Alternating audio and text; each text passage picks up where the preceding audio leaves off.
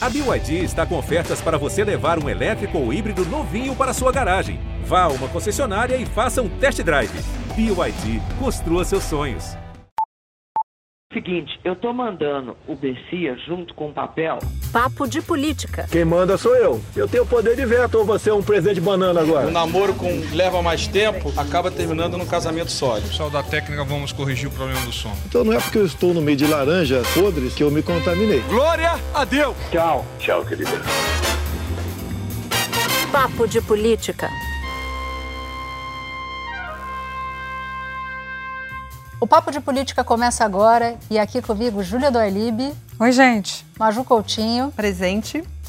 Bom, essa semana teve uma porção de coisas, mas algumas chamaram mais atenção do que outras. A primeira delas foi o jantar do presidente Bolsonaro com empresários. Muita gente falou depois desse jantar sob condição do anonimato. Júlia Doalib falou com alguns empresários que estiveram lá.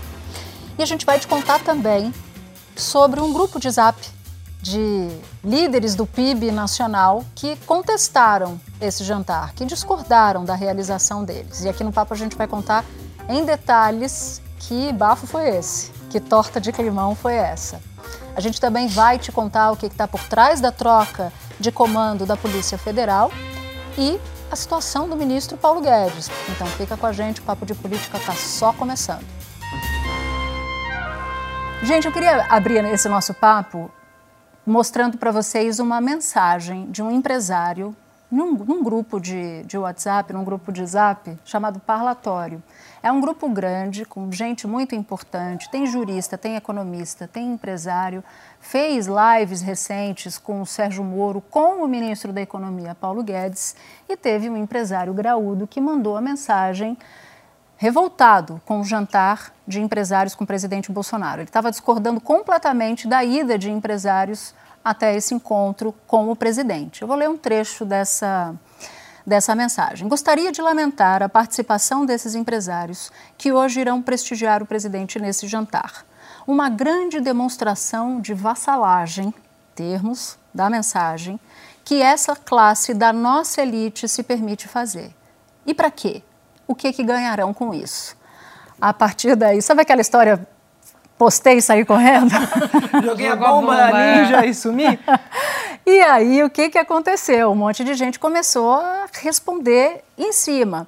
E uma parte desses, desses integrantes do grupo acabou acompanhando. Aí um outro diz: Grato pelo seu legítimo desabafo, 100% de acordo com você. Acho vergonhoso que empresários importantes e admirados estejam prestando um apoio implícito ao presidente da República e assim vai. Mas teve outros que disseram: gente, olha só, vamos tentar aqui estabelecer uma coluna meio, do meio, um diálogo no momento em que o Brasil precisa.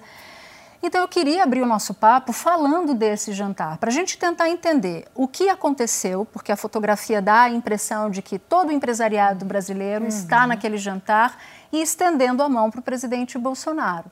E eu sei, Júlia, que você tem a apuração dizendo: olha, tem nuances nessa história. E essa troca de mensagens já mostra que há uma divisão no empresariado brasileiro. Ah, sem dúvida. É parte do empresariado, gente com quem eu conversei que não foi, inclusive, no jantar, né, fica incomodado de nós, inclusive jornalistas, na hora que falamos sobre o jantar, falamos os empresários, uhum. né? Como se fosse algo homogêneo. Era uma turma bastante alinhada ao presidente, inclusive nas questões relacionadas ao trato da pandemia, especificamente ao isolamento social. Eles são a favor do distanciamento social, mas não isolamento. Inclusive, empresários do shopping, shopping centers estavam presentes.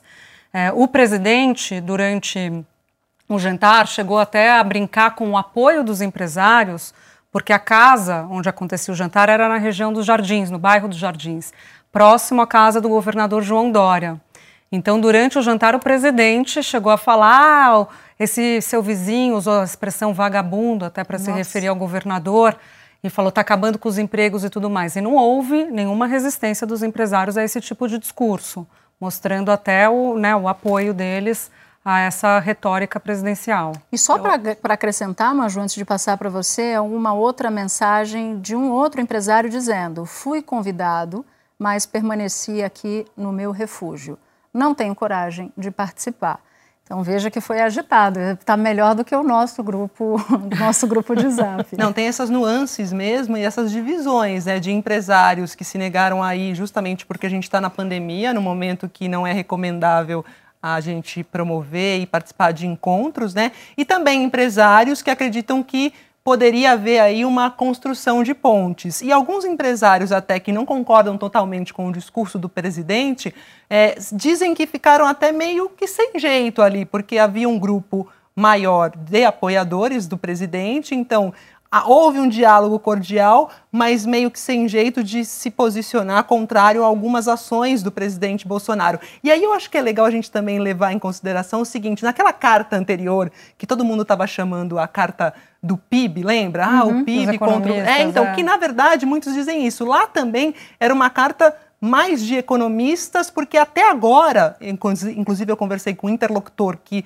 assinou aquela carta, até agora o PIB mesmo, o PIB, o agro, representante da indústria alta, do agronegócio, não se manifestou, né, uhum. assim, contra o presidente Bolsonaro. A gente ainda não tem essa manifestação, alguns dizem, Esse tão movimento... concreto é, do PIB. Eu não sei se vocês concordam com essa análise. E tem uma coisa, Júlia, só para te passar, eu conversei com um empresário que não concorda com a política do governo na pandemia, não tem maiores proximidades com o presidente Bolsonaro e que foi ao encontro. Foi ao encontro porque era um convite em nome do presidente da República e aí Isso. ficou, como disse a Maju, constrangido de simplesmente não ir mas um empresário que está disposto, concordando ou não com o governo, a fazer qualquer coisa para ver se acha uma solução para o problema que a gente tem agora, que é E um desses que eu conversei também falou isso, que era pelo menos uma tentativa, até agora nunca havia sido chamado para uma conversa, e só o fato de ter sido chamado para esse empresário que também se posiciona contra o governo Bolsonaro,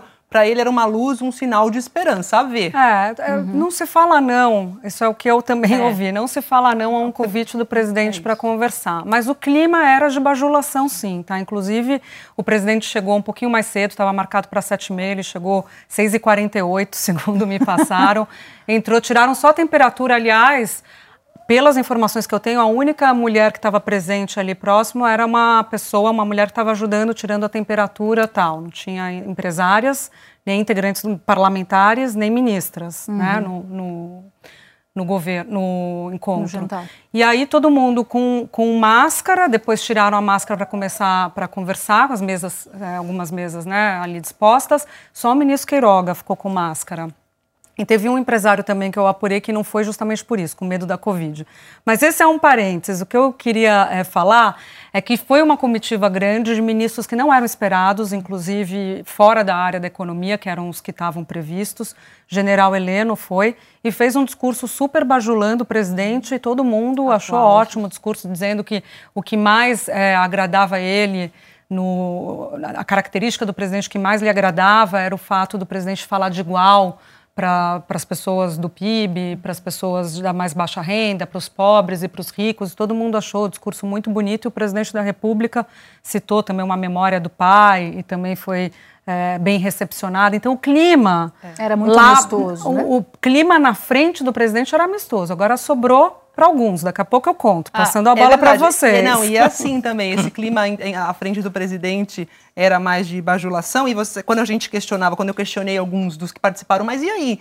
Não houve nenhum momento que educadamente poderia se colocar o presidente a situações que são críticas à gestão dele? Não, ninguém falava dessa, dessa colocação, dessa distanciamento social.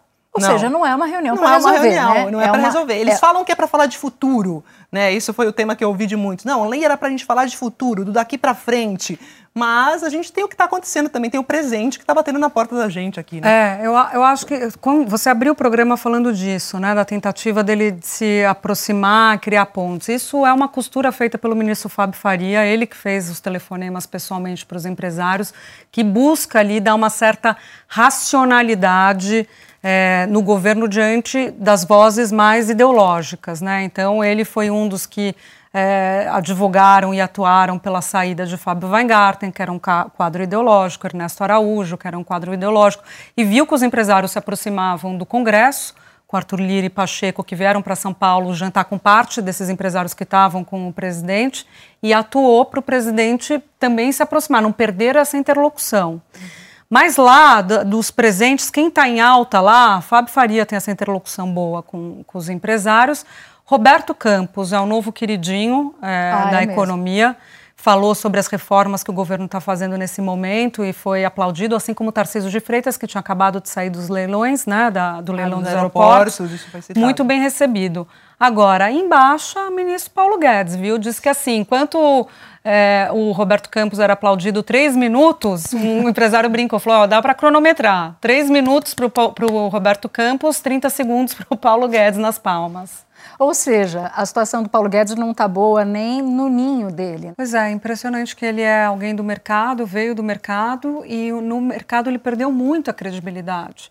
As pessoas, você conversa com, com presidente de banco, economista-chefe, eles falam, mas, mas Paulo Guedes, a questão é quem vai para o lugar do Paulo Guedes. Aí o medo maior deles é ir Rogério Marinho, que é considerado por eles alguém que vai gastar, de olho mais político, de olho na eleição, ou Pedro Guimarães, da Caixa, que eles não gostam do Pedro Guimarães, que também acham que é alguém que faz, faz política. E faz tudo que o Bolsonaro, é. faz tudo que o Bolsonaro manda. O que me surpreendeu essa semana foi o forte rumor de que Paulo Guedes tinha caído, né?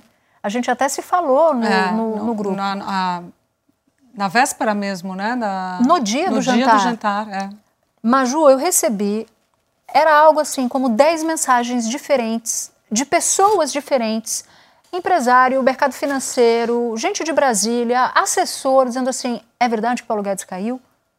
Começou a circular essa história. Enfim, rapidamente, eu falei com, com uma pessoa da, da, equipe dele que disse: não, mas ele está nesse momento indo para um jantar com os empresários. Ele está no avião com o Roberto Campos Neto. Assim, não, não está. E aí eu falei: gente, começa assim, né?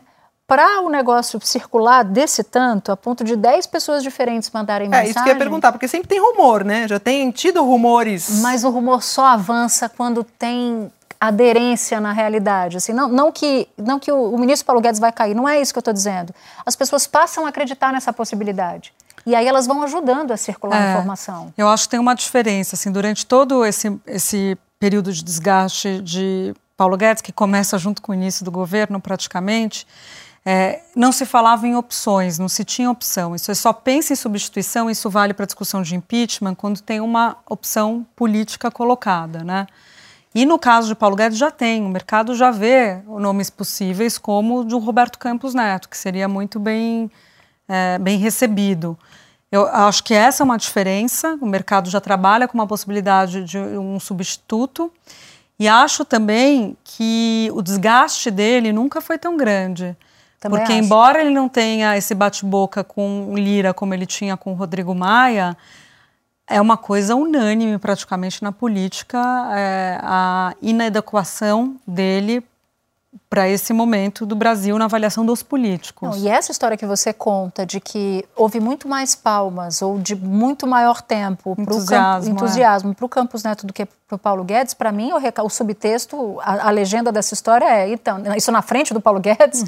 é assim, o presidente, então esse pessoa, essa, essa pessoa aqui, Campos Neto nos agrada mais do que essa pessoa aqui, Paulo Guedes. Eu, eu, pelo menos quando eu vi você contando a história, me veio isso na cabeça. Putz, eles preferem o Campos Neto ao Paulo Guedes e estão dizendo isso para o presidente na frente dos dois. É, exato. É, e a, a preocupação dos empresários era basicamente duas, né? Vacinação e reformas reformas econômicas, como que o governo vai avançar, cumprimento de teto também, na discussão do orçamento. Aliás, um parênteses, outros, a gente já fez alguns. Eu conversei com um senador que disse que no final do ano passado virou para o presidente e fez um alerta. Diz, presidente, só aprova reforma governo que está forte. Então, assim, o senhor tem que se fortalecer antes, focar na vacina, arrumar a casa, arrumar o governo para depois pensar em fazer reforma. Bom, mas esse é um, é um parênteses mesmo. Como Vou... se Bolsonaro também fosse esse reformista todo, né? Bem colocado, tem tudo a ver com o que a gente está falando, né? Total. né? Expectativa versus realidade. O mercado comprando ali com a expectativa e a realidade qual que é, bem colocado. Mas ali no jantar, é, foi feita uma defesa. É, Roberto Campos, como eu disse, falou das reformas que já foram feitas, mesmo na pandemia, a autonomia do Banco Central, a lei de gás, tal, foi aplaudido também. E o presidente disse que haverá o cumprimento da meta de teto, do teto de gastos, né? Diz que os empresários poderiam ficar tranquilos, que ele vai terminar o governo dele cumprindo a, o teto e que ele não tem idade mais para descumprir lei de responsabilidade fiscal. Então a gente está falando sobre o clima todo do E empresariado será que isso alinhado. É sinalização de que ele fica do lado do Guedes nessa Sim, ele disputa? elogiou o Guedes também, viu? Não, mas na disputa específica do orçamento. Pois é, eu, eu acho difícil cravar, porque estar do lado de Guedes significa vetar o acordo com o Congresso, comprar a briga Exatamente. com o Arthur Lira. Por isso que me surgiu essa dúvida. E, Júlia, você falou da vacinação no jantar, é importante a gente destacar a diplomacia da vacina. Nessa semana teve a posse do ministro Carlos França, né? Sim. Né, na Relações Exteriores, e no discurso ele deixou bem claro isso, falou sobre diplomacia da saúde, eh, parlamentares elogiaram esse retorno à racionalidade, mas a gente vê aquele, sempre aquele embate, né? O governo apostando na racionalidade, as figuras do governo, os- alguns ministros, e o presidente às vezes indo na contramão. Foi a Chapecó, E fez um discurso. Fez discurso deter- eh, defendendo tratamento preco- eh, precoce, Precoce. ineficaz, que não existe, enfim. Lock, contra lockdown, distanciamento, tudo, tudo, tudo, né? Mas o curioso é que parecem dois governos, né? O governo desses ministros que querem ali algo que tenha racionalidade. Júlia falou de Fábio Faria, que organizou o encontro com, com os empresários e que foi a favor dessas mudanças de que, acabaram por demitir setores ideológicos como o chanceler Ernesto Araújo, já que a gente está falando, ex-chanceler, já que a gente está falando de diplomacia da vacina, o que ele fazia era o oposto, né, a antidiplomacia da vacina, mas que aparece sempre dois governos. O governo desses, dessas figuras que tentam trazer o, o, a esplanada dos ministérios para algo nessa toada e o presidente Bolsonaro que às vezes até finge que vai se, se adequar e tal. Ao e aí figurino. vai entrar no visato, vai vestir o, o figurino, mas ele sempre rasga né, essa fantasia. Pois é, eu, eu, eu acho que tem um vício de origem aí nessa discussão, que é a própria eleição do Bolsonaro, como ela se dá, né? Vendendo uma proposta, um figurino, ele encaixado num figurino que não era o dele, de um cara liberal, de um cara da antipolítica. E aí, na hora que você chega no governo, a realidade se impõe.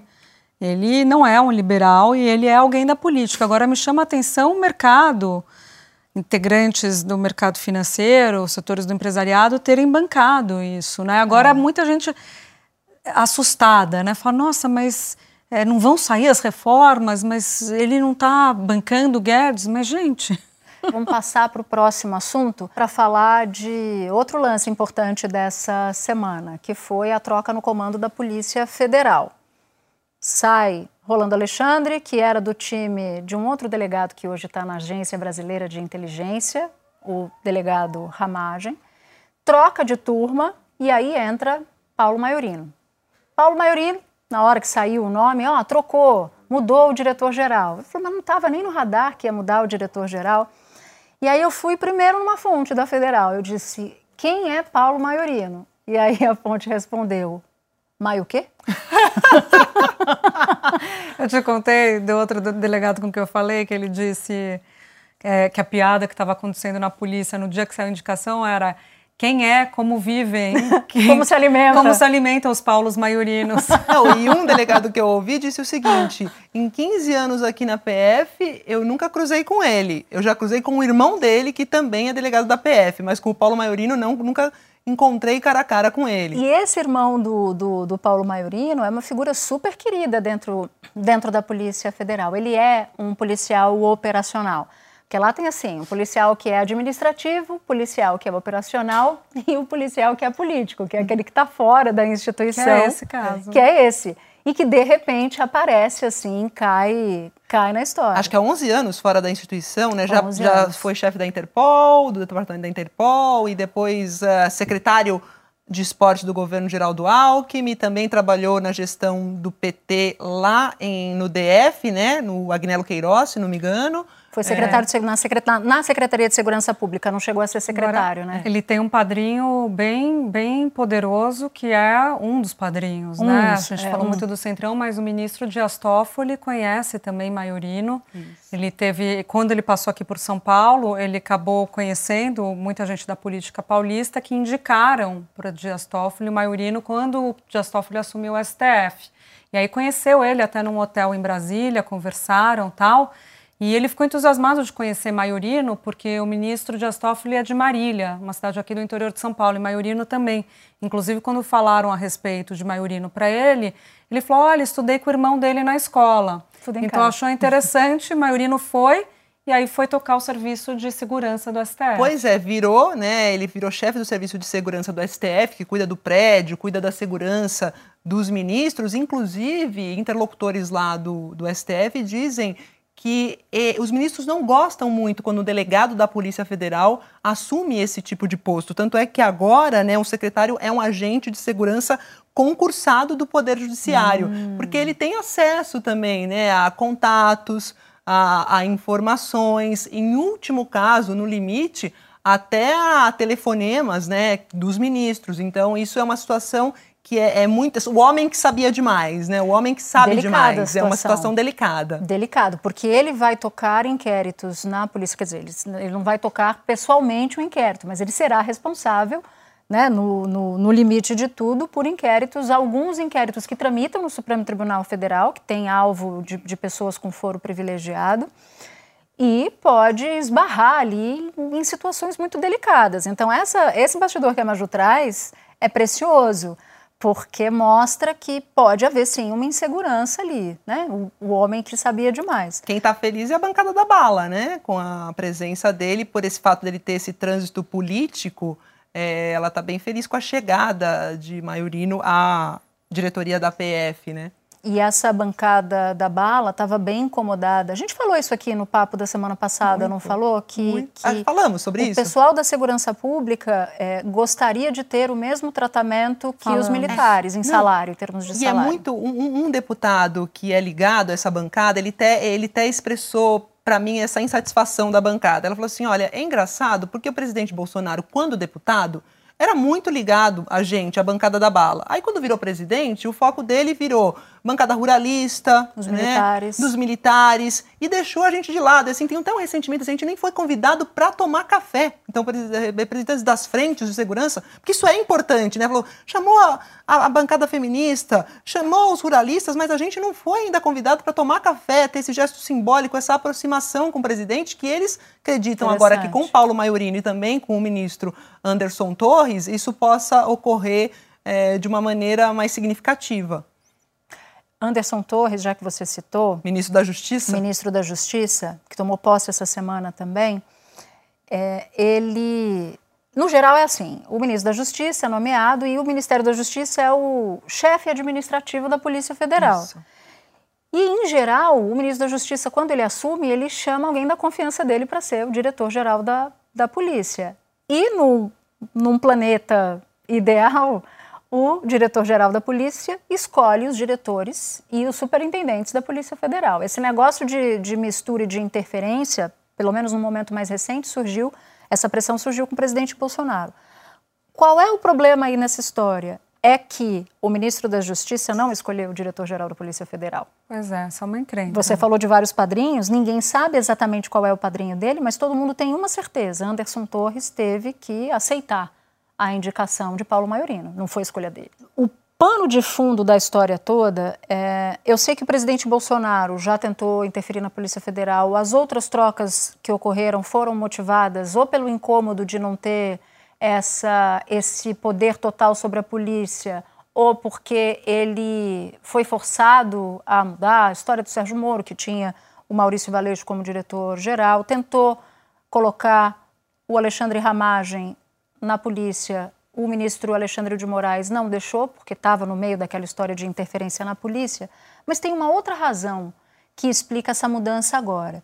Porque qual era o script da história toda? Não, pus, não pude indicar o, o Ramagem, vou esperar o inquérito que investiga a interferência ser arquivado, porque o presidente aposta que esse inquérito vai ser arquivado sobre se ele interferiu ou não na Polícia Federal.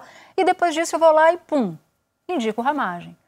E aí, no meio do caminho, veio uma mudança no Ministério da Justiça e o nome do Ramagem não estava lá. Só que o Ramagem está super enfraquecido. E isso explica tudo, toda a mudança que aconteceu essa semana. Por que, que Bolsonaro colocou no Ministério da Justiça alguém que é um arquirrival de Ramagem, que Anderson Torres e Ramagem se detestam. Isso. Porque o Anderson Torres, agora novo ministro, ele acha que sempre foi um nome para ser ministro, sempre foi um nome para ser diretor-geral, mas as asas dele eram sempre cortadas pelo Ramagem. Então tem uma disputa de poder ali. E aí, uma história que aconteceu na BIM que envolve Flávio Bolsonaro pode ser a explicação da troca nesse momento. Flávio Bolsonaro, investigado no escândalo da rachadinha, a revista Época deu no ano passado uma matéria dizendo que a BIM estaria ajudando Flávio Bolsonaro na defesa dele, o que a BIM nega, mas chegou aos ouvidos do presidente Bolsonaro que Ramagem não controlou o pessoal lá de dentro da BIM e que essa informação que chegou à imprensa poderia ter eventualmente saído de dentro da BIM. E aí, ó, a cotação do Ramagem começou a cair. Foi, foi caindo, foi caindo e a do Anderson Torres foi crescendo, crescendo, crescendo. Chegou nesse momento, troca o ministro, bota o Anderson Torres. Então, vamos fazer o seguinte: vamos tirar o comando da Polícia Federal que está lá e que é ligado ao Ramagem? Vamos deixar o Ramagem sem nada, liso, como se diz em Recife? E essa foi a explicação que me deram para a saída do comando da Polícia Federal, porque Bolsonaro poderia ter trocado o ministro da Justiça deixado o diretor-geral lá. E aí, para não dar muita força também ao Anderson, pega um ministro, um Matou. delegado, um DG, né, que eles falam, um diretor-geral da polícia, e entrega já já feito, já empacotado, né? Já o Maiorino já era para ter sido emplacado, me falaram, na época da queda do Moro. Isso também. Na época da queda do Moro, ele estava cotado para a BIM e para a DG. Gente, aí... ninguém sabe quem é o padrinho ou a madrinha dele, né? É impressionante. É, tem alguns. A gente falou do Dias Toffoli. Mas começou, o Toffoli né? tem boa relação com o governo, né? Tem muita gente que não próximo sabe do isso. presidente. Toffoli é próximo do presidente. Olha como são as ironias da política, né? Um ministro que era muito ligado ao PT, foi indicado pelo PT, trabalhou como é, subchefe de assuntos jurídicos, AGU, enfim. E você sabe, Júlia, que um delegado que já foi diretor-geral, virou para mim e falou assim: Olha, você sabe qual é o maior problema para um diretor-geral? Ou para um ministro da Justiça, melhor dizendo? Eu falei: Não. É quando ele precisa mudar de assunto quando o diretor-geral é. chega na sala. Não se dá bem com o diretor-geral, é ou isso. não confiar. É não confiar. Você pode até ter, você pode não conhecer ou ter uma relação cordial, mas você não confiar e tendo que tratar de informações sensíveis, aí é uma outra história. Bom, falei muito, né? Não, ah, ué, tava, eu tava super prestando atenção, tava ótimo. Vamos para vamos a trilha? Vou aqui Vamos. pegar, gente. Você vai Olha, pegar? Vai. Minha trilha, é, a música é excelente, a cantora é genial, maravilhosa, só que eu tenho dúvidas. Já começo fazendo um, um statement, uma declaração. Cara. Tenho dúvidas sobre se ela se encaixa direito. Então já, já peço desculpas aos universitários, aos nossos queridas é, integrantes né, da diretoria do Papo de Política. E vamos lá, é sobre a situação de Paulo Guedes. Infiel. Adoro é, essa música. Os, os, empresários, eu pensei assim no contexto dos empresários cantando para ele depois que ele foi embora e foram falar mal dele lá no jantar do, que o Bolsonaro participou. Hoje não tem hora de ir embora, hoje ele vai ficar. No momento deve estar feliz e achando que ganhou. Não perdi nada, não perdi nada, acabei de me livrar. Nossa, eu achei muito boa. eu fiz toda uma declaração aqui que eu não sabia até... se encaixava eu tô até ou não. nem roupa pra essa trilha não, hoje. Não, você vai com o quê? Ah, eu acho que no jantar eu só vou com a frasezinha dos mutantes. As Qual? pessoas na sala, sala de jantar. Maravilhoso. Muito bom. eu gostei, gostei jantar. muito, achei bom. Ai, gente, queria ter mudado a minha trilha. Não, vai, Natuza. Não, olha só.